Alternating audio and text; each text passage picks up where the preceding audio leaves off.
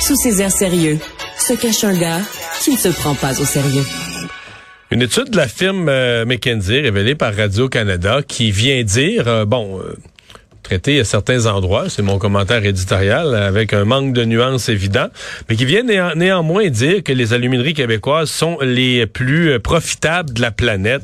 Et de là, ben, on pourrait extrapoler qu'il faut pas les, euh, il faut pas les aider, qu'ils sont des, mauvais citoyens corporatifs, etc.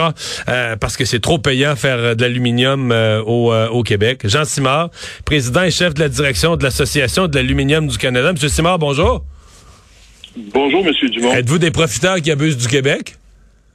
Eh mon Dieu, écoutez, euh, je trouve ça un petit peu, euh, je trouve ça un peu ordinaire euh, qu'on en arrive à de telles conclusions qui visent une industrie en fait qui est une industrie gagnante pour le Québec, un peu comme l'aérospatiale. Alors on a une forte tendance à, à tirer sur nos champions plutôt que d'en être fier puis de se dire on est chanceux d'avoir des grands secteurs industriels comme ça qui contribuent à la richesse. Puis les, informations, ce que vous avez dit en ouverture, euh, Monsieur Dumont, euh, ça démontre en fait le, le, billet qu'il y a dans ce, reportage-là.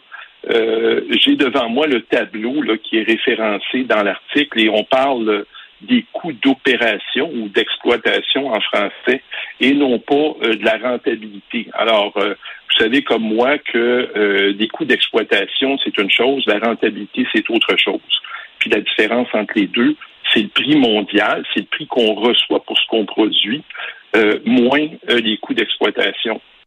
Euh, puis quand on regarde la comparaison, si vous me permettez d'ajouter, on nous compare aux États-Unis pour cette période-là, qui d'ailleurs est une période qui est antérieure à 2018, où les Américains ont fermé 80% de leur capacité de production. On nous compare à la Russie de, l'oligarque Deripaska, le grand ami de Poutine, qui bénéficie euh, des faveurs du régime, à la Chine qui subventionne à hauteur de huit fois la moyenne mondiale sa capacité de production d'aluminium. Fait que si on enlève là euh, ces anomalies statistiques-là, on reste avec la Norvège puis le Moyen-Orient toutes fins utiles. Et quand on se compare à la Norvège au Moyen-Orient, on a un petit avantage d'à peu près 6 à 7 dans les coûts d'exploitation, pas dans la rentabilité. Hum. Mais euh, c'est pas faux de dire, d'ailleurs, dire euh, il y a des alumineries au Québec, parce qu'il y a un intérêt. Dire, la présence d'hydroélectricité euh, a amené des alumineries à s'installer proche des barrages, évidemment, parce que là, c'est pas compliqué à comprendre. Tu réduis la quantité de transport, le besoin de lignes à haute tension.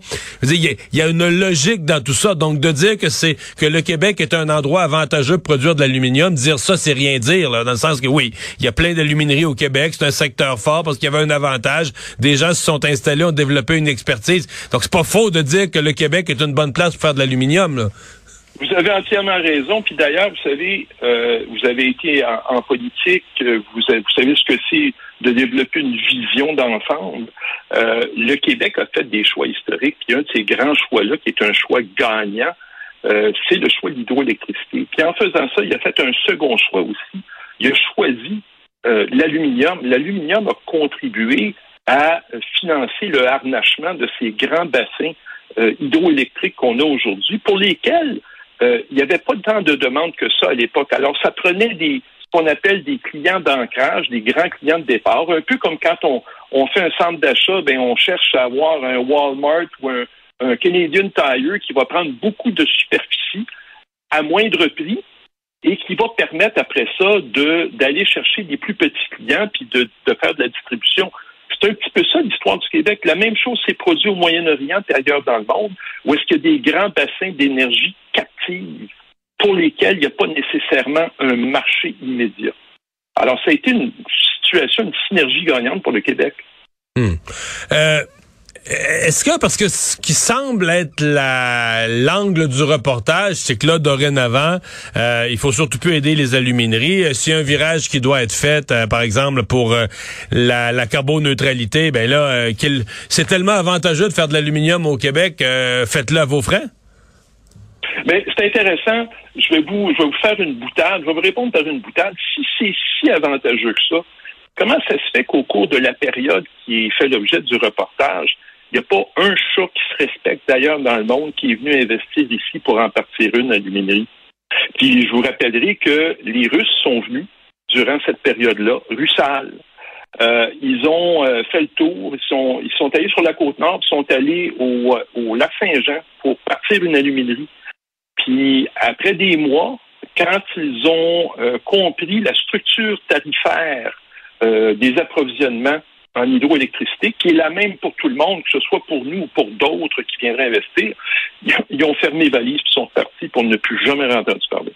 Fait que c'est si avantageux que ça, là, faut se poser des questions. Pourquoi il n'y a pas plus de monde qui vient en faire ici? Hmm. Est-ce que, euh, je veux dire, l'avenir de l'aluminium, c'est quand même prometteur là, mondialement. Euh, L'auto électrique, on veut toujours de plus en plus des véhicules donc qui vont être légers. On a l'impression que les grandes tendances, c'est pas le, succès de l'aluminium qui a été dans les dernières décennies bien réel, mais on peut avoir l'impression que c'est pas fini.